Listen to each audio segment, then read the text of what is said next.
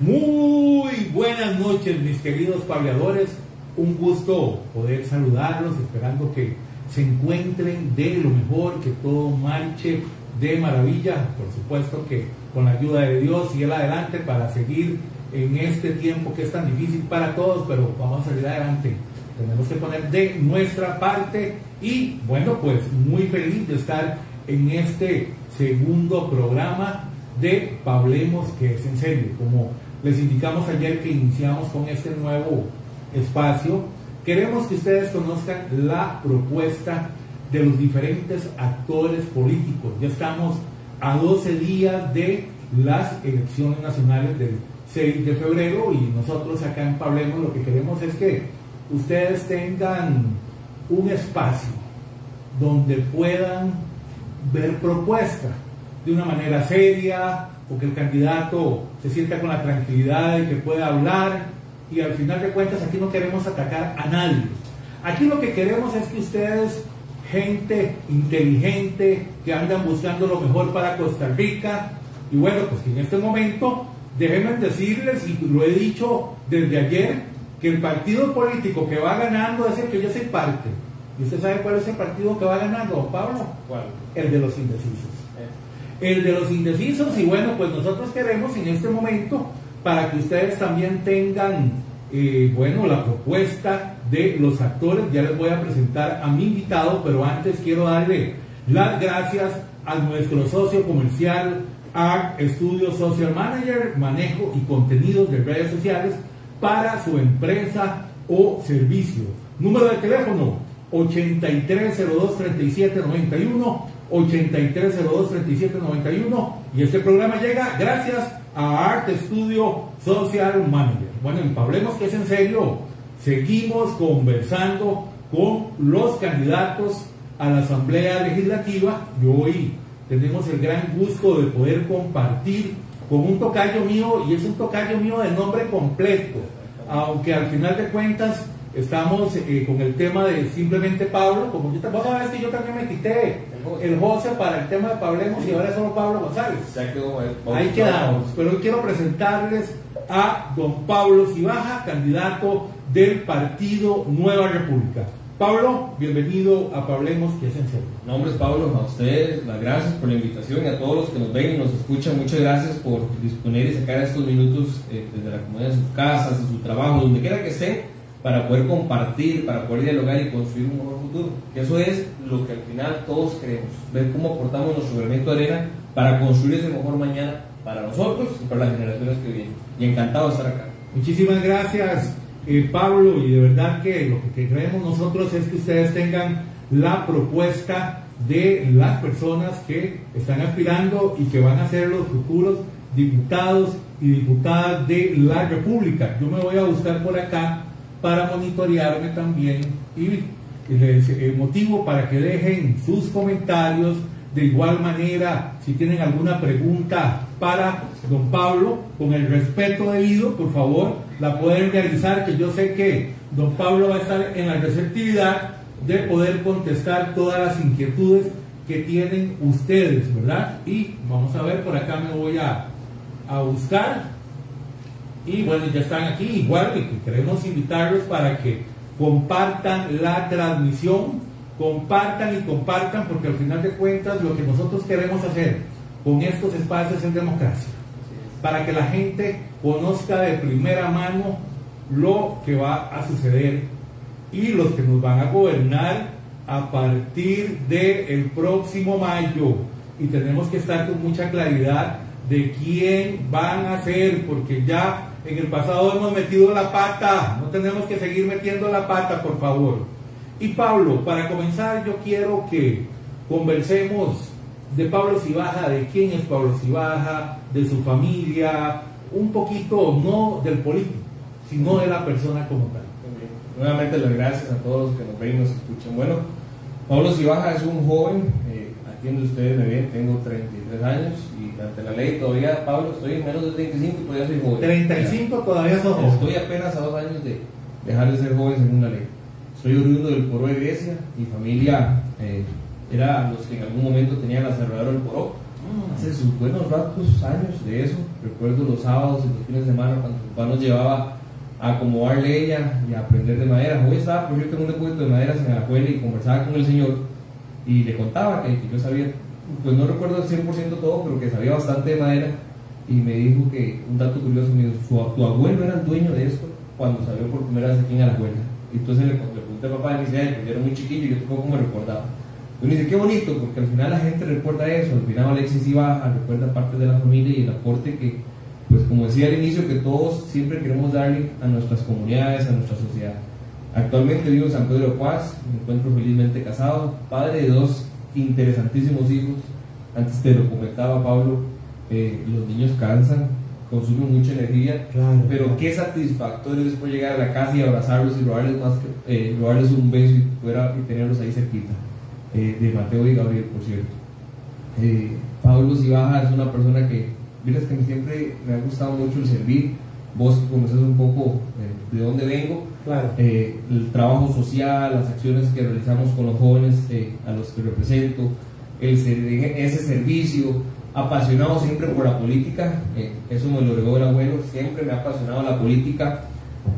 Desde muy niño, dice mamá que, que yo me paraba afuera también en las elecciones con las banderas del partido de antes de abuelo a, mover y a gritar los, los, los himnos de, esos partidos. Y recuerdo que mi primera incursión en la política, Pablo, fue en tercer grado de la escuela, ¿Ah, cuando fui presidente del aula. Excelente. Tercer grado, vea, vea lo que hacíamos. Claro, uno de niño eh, le pasaba a los muchos políticos de ahora que prometía y prometía. Claro. Claro, cuando llegó el momento de cumplir, yo dije, ahora sí, ¿qué hago? Eh, entonces lo que hacíamos era que le pedíamos a las mamás de los compañeros ingredientes para hacer un queque. Ah, mamá hacía el queque, lo rifamos y generamos plata. Y así fue como le pusimos cuatro únicos a la ola y le pusimos cortinas. En la escuela Luis Rodríguez Salas y Manuel de Paz.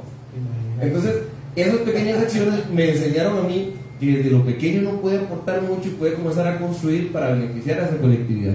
Ya en cuarto grado de la escuela, fui presidente de la escuela, en el colegio, participé muy activamente en todo lo que son los temas de, de elecciones y ya en la universidad también y no pude perder la línea de, del aporte.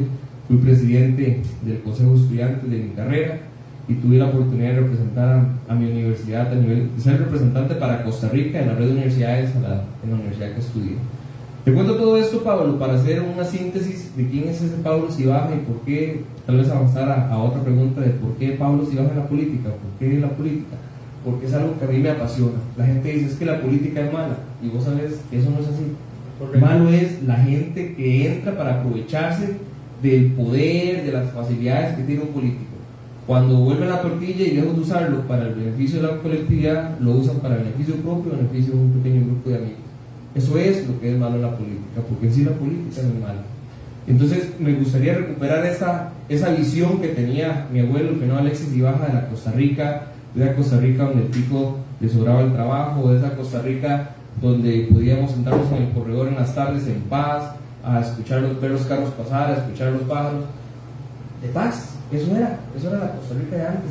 Y, y, anhelo ver esa Costa Rica y poder el día de mañana decirle a mis hijos y a mis nietos, bueno, este servidor apuntó su granito de para la construcción de ese, de ese país. Pablo, voy ya de una vez a quemar ropa. Acá. ¿Por qué Nueva República? Vamos a ver, eh, inicié en otro partido. Eh, una vez dijo mi papá, mi papá, tú siempre con los partidos más chiquitillos, los que difícilmente iban a. No pertenezco, desde joven nunca pertenecí a ningún partido grande. Eh, cuando yo los leía, cuando yo los estudiaba, no me sentía afín a ellos. Inicié en un partido pequeño que dio la sorpresa en las elecciones del 2018, el Partido de Restauración en aquel momento, y, comencé a, ascender en el tema político. Eh, el partido se separa en el sentido de que los liderazgos se unen y, forman nueva república que es la bandera que hoy me representa.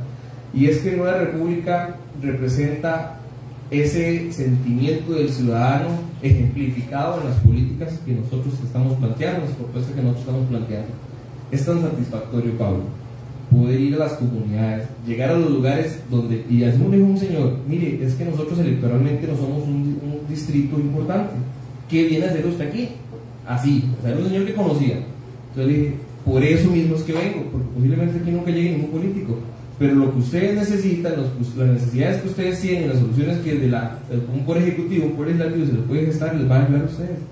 Entonces él me decía, qué bonito, gracias por venir, porque no te centras solo en los cantones principales, en los distritos principales, sino que venís a donde posiblemente únicamente hay 20 votos, 10 votos.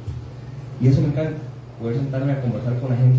Y Nueva República me ha demostrado, me ha enseñado que, que eso, esos serán los futuros, esos son, porque actualmente lo son, y esos serán los futuros diputados, gente que deja las oficinas, que dejan los seres acondicionados para estar con el pueblo, hablando, dialogando y buscando las soluciones.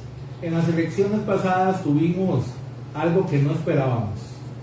Fue algo inesperado para todos y para todas los sectores políticos. Y ciertamente, bueno, Restauración Nacional gana la primera ronda.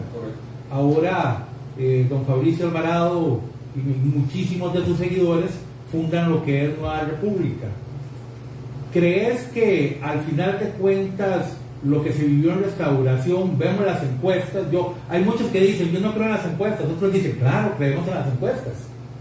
Eso va a suceder, lo que vivimos hace cuatro años. Un partido que nadie conoce que emerge. Porque al final de cuentas nadie se esperaba lo que pasó con Restauración Nacional. Mira qué curioso, Pablo, lo que está mencionando. Nueva República nace casi que a finales del 2018, en agosto, si no me equivoco, el 2018 incursionamos al 100% eh, en las asambleas cantonales del partido, bueno, todas las asambleas cantonales, formamos Nueva República y vamos un paso más allá y participamos casi con el 100% de todas las, las contiendas municipales. Si bien no logramos alcaldes o alcaldesas, logramos síndicos, regidores y en dos o tres municipalidades, si no me equivoco, intendentes. Para un partido que no tenía ni cuatro años de haber nacido, eso es algo que la gente se queda asombrada de cómo pasa. Pero ¿qué es lo que pasa, Pablo? Que la gente se ha identificado con la República, que Nueva República lo representa, que no se ha vuelto ese partido tradicional de amigos, de favoritos, donde únicamente entran los que han aportado económicamente mucho, donde únicamente entran los, los de la argolla, sino ese partido de gente que se forma con la gente y que crece con la gente. Entonces yo le digo a la, a, la población, a los que nos ven y nos escuchan, mire, este 6 de febrero vamos a dar una sorpresa, Nueva República va a dar una sorpresa. Eh, decía un, comunicador eh, o un influencer en redes sociales que si bien Nueva República tal vez no se ve tanto en redes, sí se ve en la calle.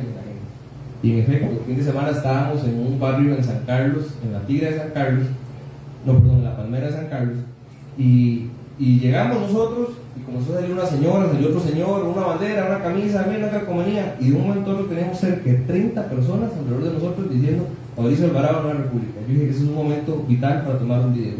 Y, y lo pueden buscar en las redes sociales, en, en Pablo si vas diputado. Hacemos una toma donde está toda la gente apoyando a Mauricio. Y no hubo que llegar ni regalando nada, ni ofreciendo nada, sino simplemente con ese anhelo de escucharlos y decir, vengan, identifíquese con el partido que ustedes lo representan y con la figura de Mauricio Alvarado. Y es lo que yo te quiero preguntar a vos como candidato, como asesor legislativo, porque también has trabajado con la fracción en estos ya casi cuatro años de que ya gracias a Dios está terminando esa asamblea legislativa. Yo le doy gracias a Dios porque ha sido una asamblea legislativa desastrosa, bajo mi óptica.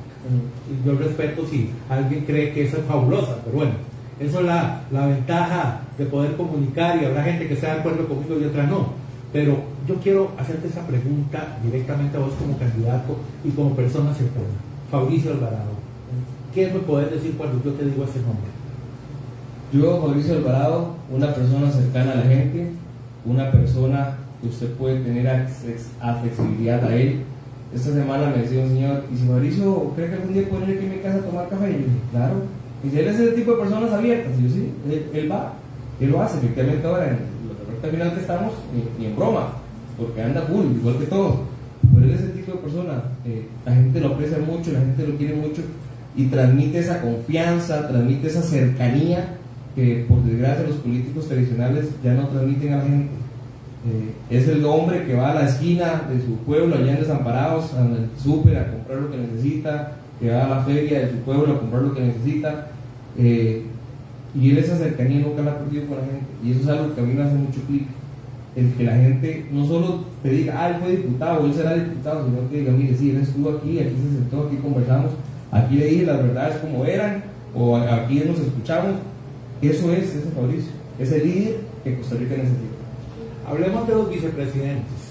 Doña Alexandra y Francisco. Háblanos un poco, porque siempre se centra en la figura presidencial. Y hay algo muy importante porque también los dos vicepresidentes son por voto de elección popular, son electos como tal en la papeleta que se presenta de los partidos políticos y lamentablemente muchas veces como que se centra en el candidato, por supuesto que tiene que ser de esa manera, pero es parte importante de lo, de lo, que nosotros vamos a votar también. completamente. si el día de mañana el presidente en ejercicio falta por algún motivo, enfermedad, accidente, muerte, eh, asume la vicepresidencia. Entonces siempre, y es importante lo que vos decís, que la gente conozca quiénes somos los, los que siguen en la línea de sucesión. Eh, en la línea de sucesión, en este caso, seguiría doña Alexandra Loría. Doña Alexandra es una abogada, es una mujer empoderada, es una defensora de la vida, de niños por nacer, eh, mujer de fuertes convicciones religiosas, católica, líder en la iglesia católica. representa un gran grupo de personas que, que aman y que defendemos la vida y que antes de elecciones, aún antes de todo este proceso, uno la ve en redes sociales, uno la ve en marcha defendiendo lo, que ella cree y cómo ella lo defiende con completa convicción. Doña Alexandra es en segundo lugar. Y en tercer lugar está don Francisco Prendas. Don Francisco Prendas es un comunicador, un empresario y es el hombre que está, es el presidente actual del partido a nivel de, de estructura política y es ese hombre que se encarga de poner las cosas a caminar también, de ayudarle a Fabricio a hacer ese hombro, decirle, ok, Fabricio, vamos por acá, vea, Fabricio, eh, eh, engranemos más esta tuerquita para que funcione más rápido. Y es el que todos los días, y, te lo puedo enseñar, manda el mensaje, buenos días hermanos, espero que estén bien, hoy comenzamos, hoy tenemos energía, vea, pa, pa, pa, el que está todos los días motivando al equipo. Ese es Francisco Pérez también. Excelente, muchas gracias Pablo, porque es que yo me doy cuenta de eso, que lamentablemente y yo creo que estamos votando por un, se, va a escuchar muy solo lo que voy a decir, por un paquete. Es un paquete que van a incluir un candidato con dos vicepresidentes. Pero también quiero que nos centremos, y ayer estuve también eh, conversando con don Luis Barrantes, yo le indiqué algo que te voy a indicar a vos igual. Hay algo que a mí me preocupa, porque las diputaciones son provinciales, pero a la vez son nacionales. Y vamos a legislar. Bueno, ustedes, yo no voy de candidato a diputado, ustedes van a legislar. Y lamentablemente, Pablo, muchísimos diputados que tenemos en este momento, como hemos tenido en otras administraciones, se han convertido en el regidor del pueblo. Y lamentablemente se olvidan que no van a representar un cantón, están representando toda una provincia y todo un país. Entonces, al final de cuentas quiere ser regidor, que para las elecciones de alcaldía presente su nombre como regidor, como síndico, como lo que quiere. Pero lamentablemente eso se da a Pablo. Y hay algo que a mí me preocupa mucho. Las personas que se han presentado en el pasado no tienen ni una idea de qué es ser diputado. Y a mí me preocupa, Pablo. Y yo quiero que ustedes que van a ser los futuros diputados tengan claridad y si no la tienen mejor, tienen el capa a otro. Así lo veo yo, Pablo. Sí. Verás, Pablo, esto que vos decís es muy cierto y, lo hemos vivido cuando uno visita las comunidades, porque la gente dice, vos sos candidato diputado de qué cantón? Eh, ¿Quién viene por tal cantón? Entonces yo decía a las personas, a la buena elige nueve puestos a nivel, a nivel de, todas las diputaciones de los 57. y tenemos 16 cantones. Entonces es imposible que tenga un diputado por cantón. Correcto. Entonces a la gente le cuesta mucho entender eso, porque te dicen, bueno, ¿y quién va por San Carlos? ¿Y quién va por, por diputado por Grecia? Entonces, cuando uno comienza a explicar a la gente que eso no funciona así, entonces eh, llegamos a un momento en que ellos chocan y dicen, pero yo siempre creí que yo iba a tener un diputado para mi cantón y que ese diputado iba a trabajar por mi cantón.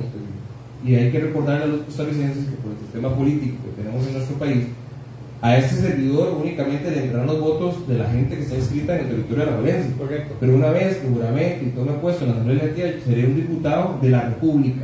O sea que tengo que atender de igual manera a la gente en Pocosí y Limón, a como a la gente en Cutris, eh, a doña Marlene allá en Cutris, en Alajuela. A todos se tienen por igual. Entonces, eso es importante que esa cultura se la comencemos a transmitir a la gente, que nuestros diputados eh, actuales y los que vendrán no son regionales, no son del cantón, del barrio, son diputados al final país, que son electos por provincia, sí, pero son diputados del país. Y que las gestiones efectivamente uno se vuelve un poquito más por la provincia que lo, que lo eligió uno, no te voy a decir que no, pero las leyes se hacen en su gran mayoría, casi que el 90%, 95% para el país. yo no te puedo decir, voy a hacer un proyecto de ley únicamente para generar trabajo en el barrio latino de Grecia. Correcto, correcto. Eso no se hace. Correcto. Tengo acá una pregunta que nos está entrando de nuestro buen amigo Guillermo Maya de Sarchi y, me interesa porque está muy atinada lo que él nos está eh, poniendo aquí por las redes sociales. Quisiera preguntarle a don Pablo en qué se diferencia Nueva República de los demás partidos. Qué buena pregunta. Un saludo a don Guillermo Maya, un querido colega y amigo ya en, el hermoso cantón de Sarchi. Miren, Nueva República se diferencia de todos los partidos de que somos un partido de gente un partido de personas que son representadas y escuchadas desde las bases hasta arriba de la cúpula. Un partido que representa valores, principios, ética, moral, transparencia. Un partido donde la gente se siente integrada, donde las personas se sienten partícipes. Un partido donde son escuchados y sus ideas, sus convicciones y sus propuestas analizadas y puestas al escrutinio de si funcionan o no. Eso es y más Nueva República. Pablo, ustedes son eh, una papeleta, el cual vos estás ocupando el segundo lugar de la papeleta por la provincia de Alajuela.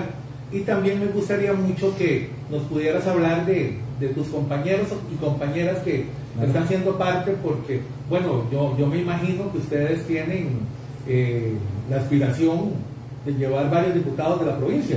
Hoy don Fabricio, en un programa de radio, lo mencionaba, nosotros como partido tenemos la intención de llevar, Pablo, 20 diputados en la Asamblea Legislativa. 20 diputados. 20 diputados. Eh, tenemos plena convicción de que los esfuerzos que estamos haciendo es para lograr esos 20 diputados. Al final, el pueblo elegirá el próximo 6 de febrero, nos dirá cuántos, cuántos nos van a dar, pero nuestro trabajo está enfocado a lograr esos 20 diputados. Si te comento un poquito de, de, la lista de gente, hombres y mujeres valientes que nosotros llevamos. En primer lugar, tenemos a doña Olga Morera, doña Olga es vecina de la Juela, tiene una maestría en finanzas, fue profesora universitaria, eh, fue la, la presidenta ejecutiva, si no me escapa el nombre, de, del Infocop, participó en la Junta Administrativa del Banco Popular, pues es una señora que ha tenido una trayectoria fenomenal. Usted le habla a doña alguna cooperativa, ella le dice, yo sé quién fue el presidente, quién la fundó, yo sé todo, porque ella trabajó en el Ministerio de Trabajo en el tema del aporte a las cooperativas, entonces lo maneja muy bien. El tema cooperativo, el tema asociativo, el tema de encadenamientos productivos es algo que a doña Olga le apasiona y que ella ha sido estandarte en ese tema en cuanto a si llegara a ser una futura diputada en la Asamblea Legislativa y el aporte que da. El tercer lugar, bueno, el segundo lugar lo ocupa este servidor, Pablo Cibaja. El tercer lugar lo ocupa la compañera Joana Bravo. Joana es vecina de Atenas, tiene una especialización en temas logísticos y de transporte internacional. Una mujer también empoderada, madre de tres niñas y bellísimas las chiquillas, las hijas menores que tiene, que tiene Joana. Este, esposa de, un hombre que también muy empuchado, emprendedor, que uno lo ve que, es esa gente que se conecta con su pueblo y, que sabe salir a trabajar y a, y, Ese es el tercer lugar, Joana. El cuarto lugar tenemos a don Henry, eh, perdón, a don Marcos. Marcos es de Naranjo, eh, un empresario, tiene una empresa que abarca todo el occidente, desde Grecia, Poas, lo hemos topado allá en, en Ciudad Quesada. Y la lista sigue, nueve candidatos más de hombres y mujeres muy valientes, con un, expertise académico bastante interesante, con una trayectoria comunal, asociativa, social, que genera impacto. Y esas fueron las cualidades que el partido y la Asamblea Nacional visualizó a la hora que escogieron los, los candidatos y las candidatas. No solo un tema de ajedrez político, sino también esa gente que sabemos que si llega a la Asamblea Legislativa va a seguir siendo gente, va a seguir conectándose con las personas que nos pusieron en esos lugares. Pablo, ¿cuántos diputados va a sacar? Eh? Nueva República en Alajuela. Pues bueno, Pablo, te decía antes, este, esto es contar los pollitos antes de que nazcan. Y, te lo dice alguien que trabaja con pollos en la empresa de la familia. este, nosotros aspiramos a tener tres diputados en la provincia de Alajuela. Doña Olga, ese servidor y la compañera Joana Bravo. Y nuestro trabajo, nuestro enfoque y nuestra fuerza están dirigidos a intentar hasta el último segundo, el 6 de febrero, a las 6 de punto de la tarde, cuando se cierran las urnas, lograr los votos para alcanzar ese tercer lugar. Ayer tuve a un candidato a diputado provincial y él invitaba a que quebraran el voto. Vos me imagino que invitás a que por favor voten para la presidencia por Nueva República y para diputados por Nueva República. Exactamente, miren, este ejemplo se lo ve a la gente en todas las comunidades. Esto es como un buen matrimonio. Para que el asunto funcione, tiene que estar papá y mamá en sintonía para que los hijos, digámoslo así, que es el pueblo, entiendan lo que las cabezas quieren. El problema es cuando papá dice una cosa y mamá dice otra y los hijos se quedan diciendo que entonces a quién le hago caso. Te lo pongo un ejemplo muy clarito que pasó en la legislación actual. Los diputados, escuchando la voz del pueblo, siendo sus representantes del pueblo, aprueban que se rebaje el marchar. Y el presidente de la República, en un acto de cobardía, se monta en un avión y dice no se aprueba el rebaje marchar. Entonces, uno dice, si, si los diputados que son electos popularmente y representan al pueblo toman la decisión de que se rebaje, pues el presidente tiene que dar marcha atrás a eso. Debería decir sí, pero bueno, es que esto pasa a costarricenses porque tenemos un gobierno que no tiene suficientes diputados en la Asamblea Legislativa, entonces hay una muy mala comunicación. Entonces nosotros aspiramos a esos 20 diputados para ser mayoría en el Congreso y que la gente vote en la primera papeleta del presidente, en la casilla número 2, por Fabricio Alvarado, y que también voten a la papeleta número 2 que le van a dar en la casilla 2 por, por, los diputados de la República para hacer esa mayoría y que exista esa comunicación fluida y que las cosas se logren. Mucha gente ha dicho que la papeleta de diputadín debería llevar las fotos, porque simplemente están votando por una bandera. ¿Con qué, qué pensás vos de eso? Sí, bueno, hay muchas cosas que debemos de, analizar. Antes vos mencionabas algo que es muy cierto. Costa Rica sigue teniendo listas cerradas. si, vos, te cae bien la primera, vos estás por la primera, pero también por la segunda, el tercera y hasta abajo. Pues bueno, es un tema que el tribunal, los costarricenses en algún momento de la historia vamos a tener que definir si votamos por listas un poco más abiertas, que Pablo diga, no, voy a votar por presidente para este, pero por vicepresidente para este otro, y por diputado para este, pero no para este. Pero imagínate el pleito, ah, no, el pleito que se armara, porque si yo voy de, de presidente y el vicepresidente es el enemigo más acérrimo, sí, sí. eso va a ser una locura también. vamos a tener que en algún momento como, como, como país que llegar a esa decisión, decir cómo lo vamos a hacer. Hay países que nos han demostrado que, que no manejan listas cerradas, entonces eh, hasta se ve muy, muy, muy bien la transparencia porque todos pulsean a alcanzar esos curules, esos puestos. Pero nos va a tocar en algún momento como país llegar a ese punto. Decir, bueno, interesante ese ejercicio. Sería interesante, pero vamos a ver cómo. Ahora, si imagina que ahora con 25 candidatos la papeleta es así, ahora imagínense con listas abiertas y con votos, nos va a dar un pliego de 4 por 4. Bueno, yo muy lamentablemente pienso, ¿verdad?, que eh, ver esa lista tan grande como está mencionando y ver que 15 o 16 van con doble postulación, eso me deja a mí mucho que pensar. ¿Por qué? Porque al final de cuentas yo siento que o voy a la segura, o, ¿y por qué? ¿Por qué candidato a diputado y por qué candidato a presidente?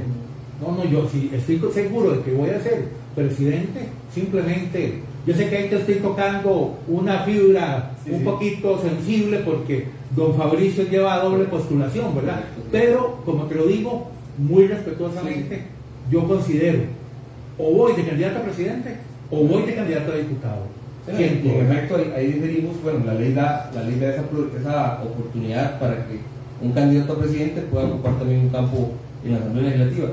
Y cuando la gente le pregunta, Mauricio, ¿por qué, ¿por qué así? ¿Por qué para presidente y también para diputados? Bueno, sí, tenemos, estamos trabajando para llegar a la presidencia de la del, gobierno, de la República, pero también las propuestas que estamos llevando, eh, si no llegáramos a ser gobierno, queremos que también desde nuestro liderazgo Fabricio en la Asamblea Legislativa se lleve las riendas para que se logren esas propuestas.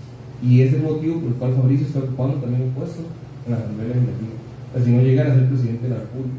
Para que logremos esas propuestas, esas, esas 256 páginas del plan de gobierno como te digo, yo, yo respeto, pero en, lo personal no lo veo bien, pero por supuesto que la última palabra la tenemos el 6 de febrero, todos los costarricenses, y lo que no se perdona, Pablo, amigos y amigas, es que no salgan a votar. No, para nada. Yo quiero con estos medios que tenemos, gracias al país que vivimos, gracias a que vivimos en una democracia, que por favor salga a votar. Yo no le voy a decir a usted que vote por X, Y, Z, no.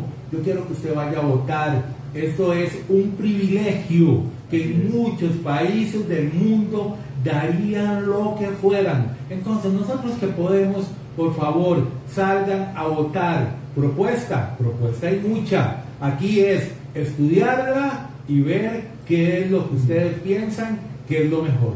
Yo los invito a ustedes, mis estimados amigos, amigas que están con nosotros en Pablemos que es en serio, si tienen alguna pregunta para don Pablo, con toda la confianza del mundo, por medio de nuestras redes sociales, usted la puede realizar acá. Aquí estamos viendo cómo está el asunto, cómo está todo. Y por favor, que ustedes también sean parte de esta charla, que la verdad, Pablo, estoy muy contento aquí con vos.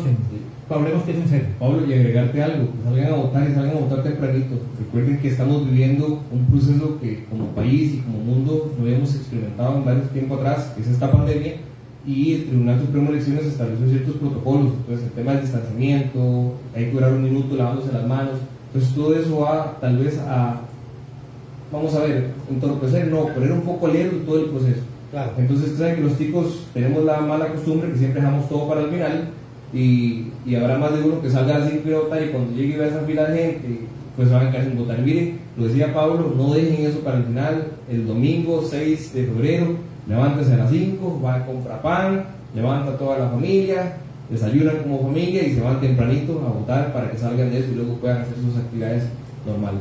Y hay algo importante, Pablo, referente a este tema que, que estás poniendo en la mesa, es que estas elecciones van a ser muy diferentes a las que hemos vivido toda la vida, porque bueno, yo les voy a decir algo, yo me siento muy contento porque después de 20 años de estar vinculado en estructuras partidarias, estoy de vacaciones, ahora estoy dedicado yendo a la comunicación, ya no tengo que andar pensando en junta cantonal electoral y un montón de cosas, bueno, es un descanso para mí. Y siento que ahora ya no vamos a ver aquella algarabía, aquel montón de, de puestos, aquel montón de chinamos, porque ahora todo va a ser muy estricto por el tema del COVID. Entonces, eso puede ser que apague un poquito ese ambiente festivo, pero lo importante, y lo digo con mucha alegría, que ese ambiente festivo lo llevemos nosotros y lo llevemos en familia, como nos está indicando eh, don Pablo. Entonces, aquí los invitamos para que voten, porque yo quiero que nosotros venzamos, venzamos el abstencionismo tan grande que hemos tenido en elecciones pasadas, don Pablo. Eh, bueno, aquí, aquí mucha gente nos están comentando, muy excelente todo el apoyo que tenemos. Igual forma, yo quiero pedirles a ustedes el favor, si todavía no le han dado like a Hablemos con Pablo en Facebook para que nos regalen el seguir. De igual forma, tenemos nuestro canal en YouTube para que también nos sigan en Hablemos con Pablo y bueno, es una forma de comunicar, construir y crecer juntos. Pablo, a lo que vinimos, dijo un chaval por ahí que es un colega de, algún canal grande. Propuesta, propuesta provincial. Y en esto yo quiero dejarte el espacio sin interrumpir para que vos a tus anchas nos contés la propuesta. Recordemos, Pablo, lo que mencionaba antes, las propuestas que nosotros emanamos para cuando lleguemos a la Asamblea Legislativa también son propuestas que no van exclusivamente a esos barrios pequeñitos, sino intentando beneficiar al mayor número de personas posible. Puntualmente, provincialmente, Alajuela tiene tres cantones drásticamente pobres: Upala, Portuzo y Los Cantones olvidados, cantones en rezago, no solo en temas económicos, en temas de educación, en temas de desarrollo. Una de las principales propuestas que llevaría a la Asamblea Legislativa, cuando, si ustedes así lo quieren, Dios lo permite, esté sentado en esa curul, es declarar una zona económica especial en estos cantones. Esto va a venir a catapultar estos cantones en desarrollo, en infraestructura, en tecnología, en empleo, en educación, para que de una vez por todas estos cantones que están siempre en el olvido, dejen de estar en el olvido y pasen a ocupar los lugares que se merecen. Mire, es común para mí ya estar en Guatuso, en Opala, Los Chiles, San Carlos, y las bellezas que tienen esos lugares, pero cosas lindas. Estuvimos en la comunidad Malecu, allá en Guatuso, demasiado lindo. La gente, los niños, el poder estar con ellos, el compartir, ver las artesanías que hacen, es realmente impactante y realmente bonito. Eso a nivel provincial, algo que también es provincial, pero afecta a nivel nacional, es una de las propuestas que tengo, que ya Nueva República lo ha presentado, pero también le daría aún más impulso, es que en todas las municipalidades del país los planes reguladores sean obligatorios. El plan regulador lo que viene es hacer un ordenamiento territorial. Te viene a decir, aquí usted puede construir una gasolinera, pero aquí no, aquí puede construir un restaurante, pero no acá es un ordenamiento territorial. Y si bien ya hay una ley que habla de los planes reguladores, la misma no los obliga a las municipalidades, entonces los deja abiertos. Entonces aquí donde vemos que construyen cosas en lugares donde no deberían, en urbanizaciones construyen cerca eh, fábricas, industrias, afectando la educación, afectando el descanso de las familias. Entonces, que sea obligatorio, que todas las municipalidades del país exista plan regulador. Y ya a nivel muy macro como partido, hemos establecido una serie de propuestas que los invito a ingresar a la página de fabricioalvarado.cr para que puedan descargar el plan de gobierno en más de 256 páginas, te mencionaré solo unas cuantas para, para poder avanzar en el programa. Sí, señor.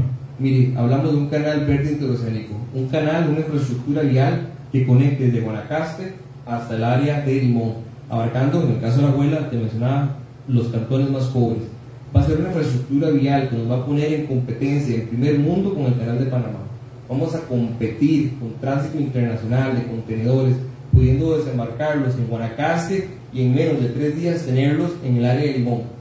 Esto económicamente va a catapultarnos, nos va a posicionar en el mapa geopolítico, nos va a posicionar, y la gente va a decir, Costa Rica, Canal Verde, Costa Rica, Canal Verde. Está pronosticado, Pablo, que solo el primer año con este proyecto va a generar cerca de 60 mil nuevos empleos. Efectivamente, estos cantones no tienen 60 mil personas, pero vamos a inmigrar gente y vamos a traer gente de los otros cantones. Ese es un proyecto. Sumado a esto, Nueva República está proponiendo el plan 14-14, que son 14 ideas que se tienen que desarrollar en 14 meses que vienen a impactar positivamente el bolsillo de los costarricenses y de la industria. Mire, con dolor en el alma, saber que Pandy tuvo que reducir su planilla en más de 200 personas y trasladar sus operaciones a otro país, yo sé que al final radica también en el tema eléctrico.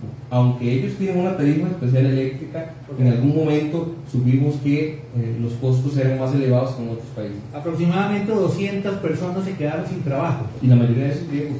La mayoría griegos.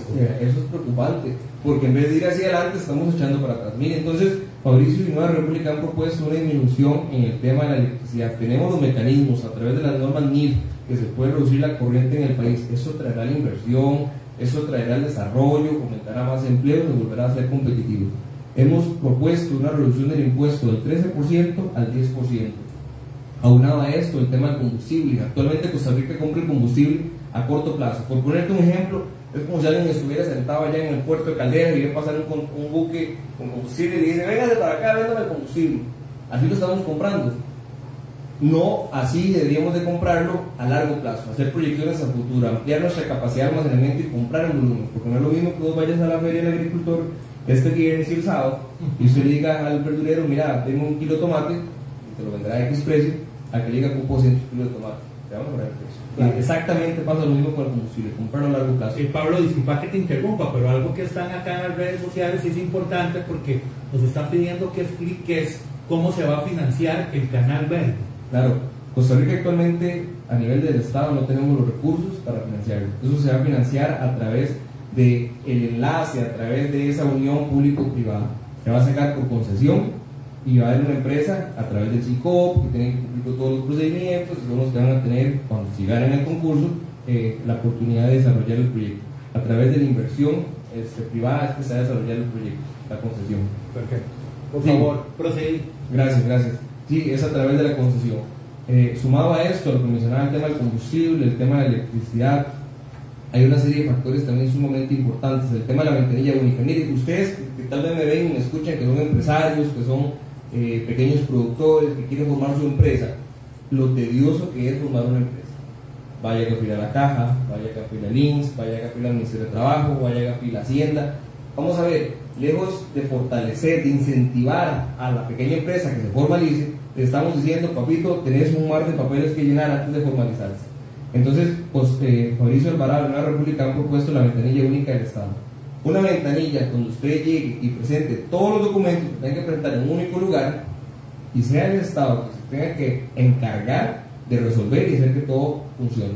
O sea, no como ahora que te dicen, vaya a tal parte, vaya a tal otra. Mire, tengo un familiar que pidió bono eh, de vivienda y, fui consciente de todo el proceso porque me decía, mire, fui a la, a la mutual y cuando ya llegué con todos los papeles ya había vencido una certificación, entonces tuve que volver otra vez todo porque ya un papel había vencido y otra vez comenzar desde Y uno dice, mire, ¿cómo se O sea, no podemos avanzar así. Claro. Que se haga la ventanilla única del Estado y que no sea el ciudadano que tenga que ir a buscar los papeles, sino que sea el Estado que se encargue de resolver ese tema. Eso va a tener mucha agilidad.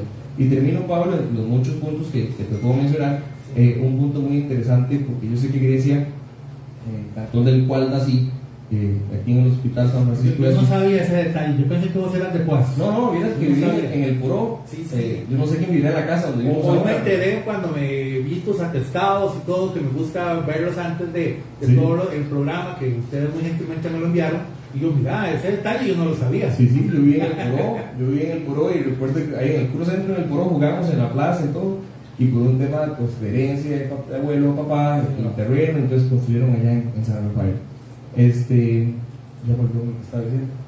Ay, Dios mío, La que te interrumpí. ah. Estábamos hablando de, de la última propuesta en el tema hablando de la gente de Grecia, de, de la gente de de los Grecia. agricultores en Grecia, que hay mucho sector agrícola, etc. Miren, qué duro es saber que un saco de abono casi que triplicó su precio. Qué difícil es saber que el maíz y la soya casi que duplicaron su precio. ¿Cómo le digo yo a un pequeño agricultor que está a duras penas produciendo que ya un saco de abono, un saco de abono le cuesta más de 50 mil colones? ¿Cómo, ¿Cómo incentivar ese crecimiento en la, en, la, en la agricultura? Pues bueno, déjenme decirles que desde ya Nueva República tiene un, un proyecto en la Asamblea Legislativa que se llama Bono PYME, que es un bono no reembolsable de 3 millones de colones para esas pequeñas empresas, esos pequeños productores, en regla, ¿verdad? Que se les pueda dar un apoyo de 3 millones de colones durante 3 meses que no son reembolsables, o sea, que no tienen que devolverlos. ¿Y qué requisitos para Y- poder obtener eso? Y usted dirá, bueno, ¿y dónde va a poner esa plata? Miren, el dinero está, Banca para el Desarrollo tiene cualquier cantidad de recursos ahí engavetados, pero por trámites, por burocracia, por entrabamiento, eso no se libera. Entonces, eso va a salir de ahí. ¿Qué requisitos? Bueno, todavía está el proyecto en la Asamblea Legislativa, pero la persona tiene que estar inscrita ante Hacienda, tiene que estar con todos los papeles al día, con la caja al día, o sea, tiene una serie de factores para poder tener ese, ese, ese beneficio ese bono. ¿Y qué tiene que ganar, gastar esa persona el bono? Bueno, contrate una persona adicional, compre insumos, es mover la economía. Miren, nosotros, Costa Rica tiene mucho dinero guardado en las bolsas, pero nos gusta más ir a decirle al vecino que nos preste con intereses que sacar el billetico que tenemos guardado.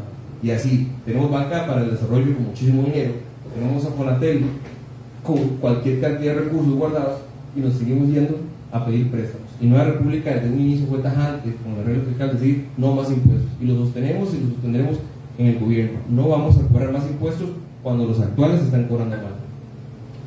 Si los impuestos son la principal fuente de ingresos de Hacienda, ¿será bueno bajar algunos? Colombia nos ha demostrado eh, que ellos están haciendo algo, un ejercicio muy interesante. Hay días de la semana o días del mes en que ellos eliminan, por así decirlo, el impuesto. Entonces, ¿qué es lo que pasa? Si antes los pagabas 9 mil colones por un producto, bueno, 10 mil colones por un producto y le quitas el impuesto y ahora pagas 9 mil, por ponerte un ejemplo, la persona no se guarda esos 10 mil, esos mil colones de sobra, van y compran otro producto. Eso incentiva la economía. Eso mueve más la economía. Ya Colombia lo está haciendo y nos ha demostrado que funciona. ¿Por qué no hacerlo acá? Porque hoy por hoy la gente está, el dinero que sigue ingresando a las bolsas es el mismo, pero el gasto ha aumentado. Entonces, lo que antes Pablo, los 5 mil colones que a Pablo le sobraban antes para poder ir a comprarse unos tacos que estábamos hablando acá para, para no hacer publicidad, que son deliciosos, ya posiblemente no los va a poder ir a comprar porque esos 5 mil colones los gastó en un impuesto. Entonces ya Pablo no le está generando ingresos al vecino, el vecino no le compra más el repollo al verdurero, ya no va a hacer taco, disminuye la economía. Pero si ya Pablo, por ciertos periodos de tiempo, le decimos, Pablo, no vas a pagar este mes impuestos, Pablo va a agarrar esos 5 mil colones que antes pagaba y va a ir a dinamizar la economía. Sí se puede hacer. Y más, Nueva República también ha propuesto, y hoy Fabricio Alvarado lo hacía en un programa de radio, eliminar cerca de 30 impuestos que existen, que existen y que se cobran mal. Le pongo un ejemplo, nuestra ex candidata a, alcaldesa de aquí Grecia, doña Gisela, eh, que trabaja en el Ministerio de Hacienda, en algún momento nos, nos alertaba de que Hacienda deja de percibir por año cerca de 500 millones de colones de expedientes que no lograron cobrar. A ver, Pablo, eso es como que a usted alguien le deba plata, pongamos un número interesante, un millón de colones, y usted lo deja pasar lo deja pasar y los perdió. Mire, no estamos como país en el momento de decir, se me olvidó, como dijo alguien por ahí, me lo gasté en convites, como dijo alguien por allí. Estamos en el momento de decir, vamos a cobrar lo que tenemos que cobrar y cobrémoslo bien. ¿Y por qué cuando una república hace las gestiones el Ministerio de Hacienda, de saber por qué se están perdiendo sus dineros, nos dicen que es que no tienen suficientes eh, colaboradores en el Ministerio de Hacienda para cobrarlos? Entonces les proponemos, hagamos un traslado horizontal de personas de un ministerio al otro para que se cobren. Bueno, la respuesta fue, tomamos nota y lo vamos a analizar. Y muere la, la respuesta. Ahí quedó todo. Ahí quedó todo. Pablo, bueno, este tiempo es extraordinario y lamentablemente cuando uno le está pasando bien, como que el tiempo se termina más rápido de la cuenta. Pues sí. Y eh, a mí me gusta también, bueno, que podamos hablar propuesta, que podamos hablar de quién es Pablo Cibaja, pero también me gusta que esto sea una conversación en- entre amigos, que sea llana, que sea clara, que sea sincera. Y parte del guion que tengo con todos los candidatos, tengo una pregunta que se la voy a hacer a todos. la pregunta que nunca le han hecho y que le gustara que le, gustaría que le preguntaran. Qué buena. ¿Puedo ser un comodín? Tengo tiempo para pensarla. Mira, puede ser del tema que sea, porque lamentablemente eh, muchas veces como que nos vamos a la yugular los comunicadores. Y muchos de ustedes podrán decir, qué lástima que me atacaron tanto, cómo me hubiera gustado que me hubieran preguntado de esto, de esto y de esto. Y me quedé con las ganas porque tenía más que dar que me tiraran a la yugular. Ya, ya, la tenés. Listo. ¿Cuál es la Costa Rica con la que usted sueña? ¿Y cuál es la Costa Rica con la que soñás vos, Pablo? Yo recuerdo, lo decía al inicio del programa, ver la energía, el positivismo con que se celebraban las elecciones antes. En los dos partidos tradicionales que siempre gobernaron nuestro país. Recuerdo ver aquellos 7 de febrero donde todos salían a los corredores de la casa. Era una fiesta, lo que se veía, era algo bonito. Y que a pesar de que sí, hubieron gobiernos manchados con escándalos de corrupción, eran más las cosas buenas que las cosas malas, cosas que hoy por hoy no se ven en últimos gobiernos que hemos. Mi papá me decía algo, Pablo, si usted se va a meter en política, métase porque usted quiere impactar positivamente a la gente. Usted realmente no quiere ser uno más que lo engavetaron en un saco y tuvo que seguir la línea del saco, sino porque usted realmente quiera ayudar a las personas. Pablo le dijo, papá, la Costa Rica que su abuelo soñó, la Costa Rica por la que su abuelo trabajó y sudó, no es la Costa Rica que ustedes están viviendo hoy.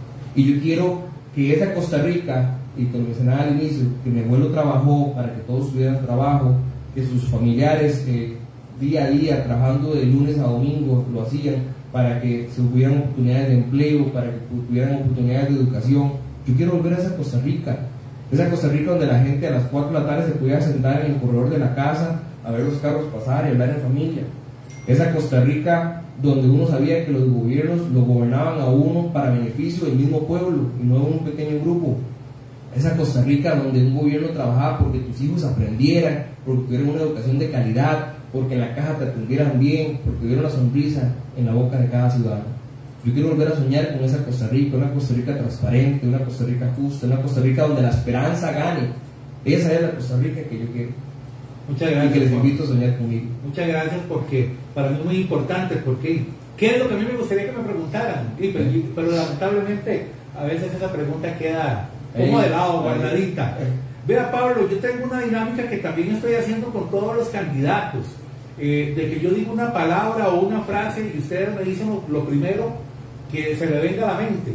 Pero antes de hacer esta eh, dinámica con vos, me gustaría eh, que dieras conclusiones y que de igual manera que también como estamos en este espacio, te puedes dar el contacto, puedes dar redes sociales hacer todo el proselitismo que quieras, que no te voy a cobrar. Exactamente. Muy bien, hago ya el cierre, antes de las preguntas. Sí, señor, porque ya, con el, ya, para que dejemos las preguntas al final y ahí nos despedimos. Muy bien. Griegos, eh, coseños, naranjeños, todos los que nos están escuchando y viendo a través de, de estos canales de comunicación. Muy humildemente les pido que el próximo 6 de febrero volvamos a tener esperanza, volvamos a buscar esos líderes que dirijan Costa Rica Nueva República está proponiendo un hombre con suma experiencia, un hombre cercano a la gente, que es Fabricio Alvarado. Y aunado a eso, un grupo de personas que lo van a acompañar en la Asamblea Legislativa, gente de sus propios barrios, de sus propios cantones, los van a representar, que los van a seguir escuchando. Tanto es así que nosotros, los primeros tres candidatos, en todos los volantes que repartimos en lo largo y ancho de nuestra provincia, van nuestro número de teléfono. Porque nos interesa poder escucharles, porque nos interesa poder saludarles, que esa cercanía al diputado del pueblo no se pierda como se ha perdido, sino que vuelva otra vez a estar cerca. Los invito a que el próximo 6 de febrero, tempranito como lo hablábamos antes, puedan salir de sus hogares a votar. A votar con un voto inteligente, a votar por Fabricio Alvarado y por Nueva República, a devolverle la esperanza al país, a volver a soñar en grande. Necesitamos volver a creer que la esperanza sea la que gane. Muchas gracias, Pablo. Eh, página tuya, número de... Que, dale, dale. Claro que sí, pueden buscarme en Facebook, Instagram, Twitter, TikTok y bueno, cuantas veces les ocurra, ya aparecen todas ligadas, eh, como Pablo Cibaja, diputado 2022. En TikTok, en TikTok no bailas, no, no te, no te has hecho el baile. Mira que hago, hago unos bailes, pero no, no tan, tan bueno, voy a ver. Como, quiero ver eso. Los, las celebridades, ¿verdad? Un poquito más mesurados. Okay. Pero ahí estoy, ahí estoy en TikTok, no, también, y, y, al rato me pueden seguir también en TikTok. Entonces me pueden buscar así en redes sociales, ahí hasta aparece mi número de teléfono, aparece mi correo que es contacto arroba si diputado.com, ahí aparece mi número de WhatsApp. No les prometo que les conteste la llamada, pero siempre por WhatsApp uno responde.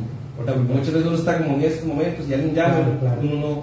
El por WhatsApp ahora es la herramienta. Estamos abiertos a escucharles. Búsquenos, síganos también a Doña Olga Morera Diputada, que es nuestro primer lugar, y búsquenos en redes sociales en la página de fabricioembarado.cr. Nosotros lo que queremos es que ustedes, luego de, este, de esta hora, donde hemos hecho un poquito de todo, ustedes puedan entrar en las páginas de los diferentes candidatos y partidos políticos y conozcan más de fondo la propuesta. Mm. La decisión la tienen ustedes, pero ahora vamos con la parte final. Como le indicaba Pablo, yo, mi otra computadora es táctil y yo haciéndole aquí como que no me bajaba, ¿eh? digo yo algo está pasando. Inicio con una frase o palabra y usted me dice lo primero que se le venga a su mente. Iniciamos, tiene que ser muy rápido. No le voy a dar tiempo a ponerse a pensar, don Pablo. Momento del día. Cuando en la mañana Mateo me llevó caminando hasta el pueblo a comprar pan. Puas. Un cantón hermoso que me encanta vivir. COVID. Una de las cosas más difíciles que hemos vivido como sociedad. Postre. Uy, un tiramisú, un de leche, un arroz con leche, me encanta lo dulce. Cannabis. No, no es bueno para el país. Estado laico.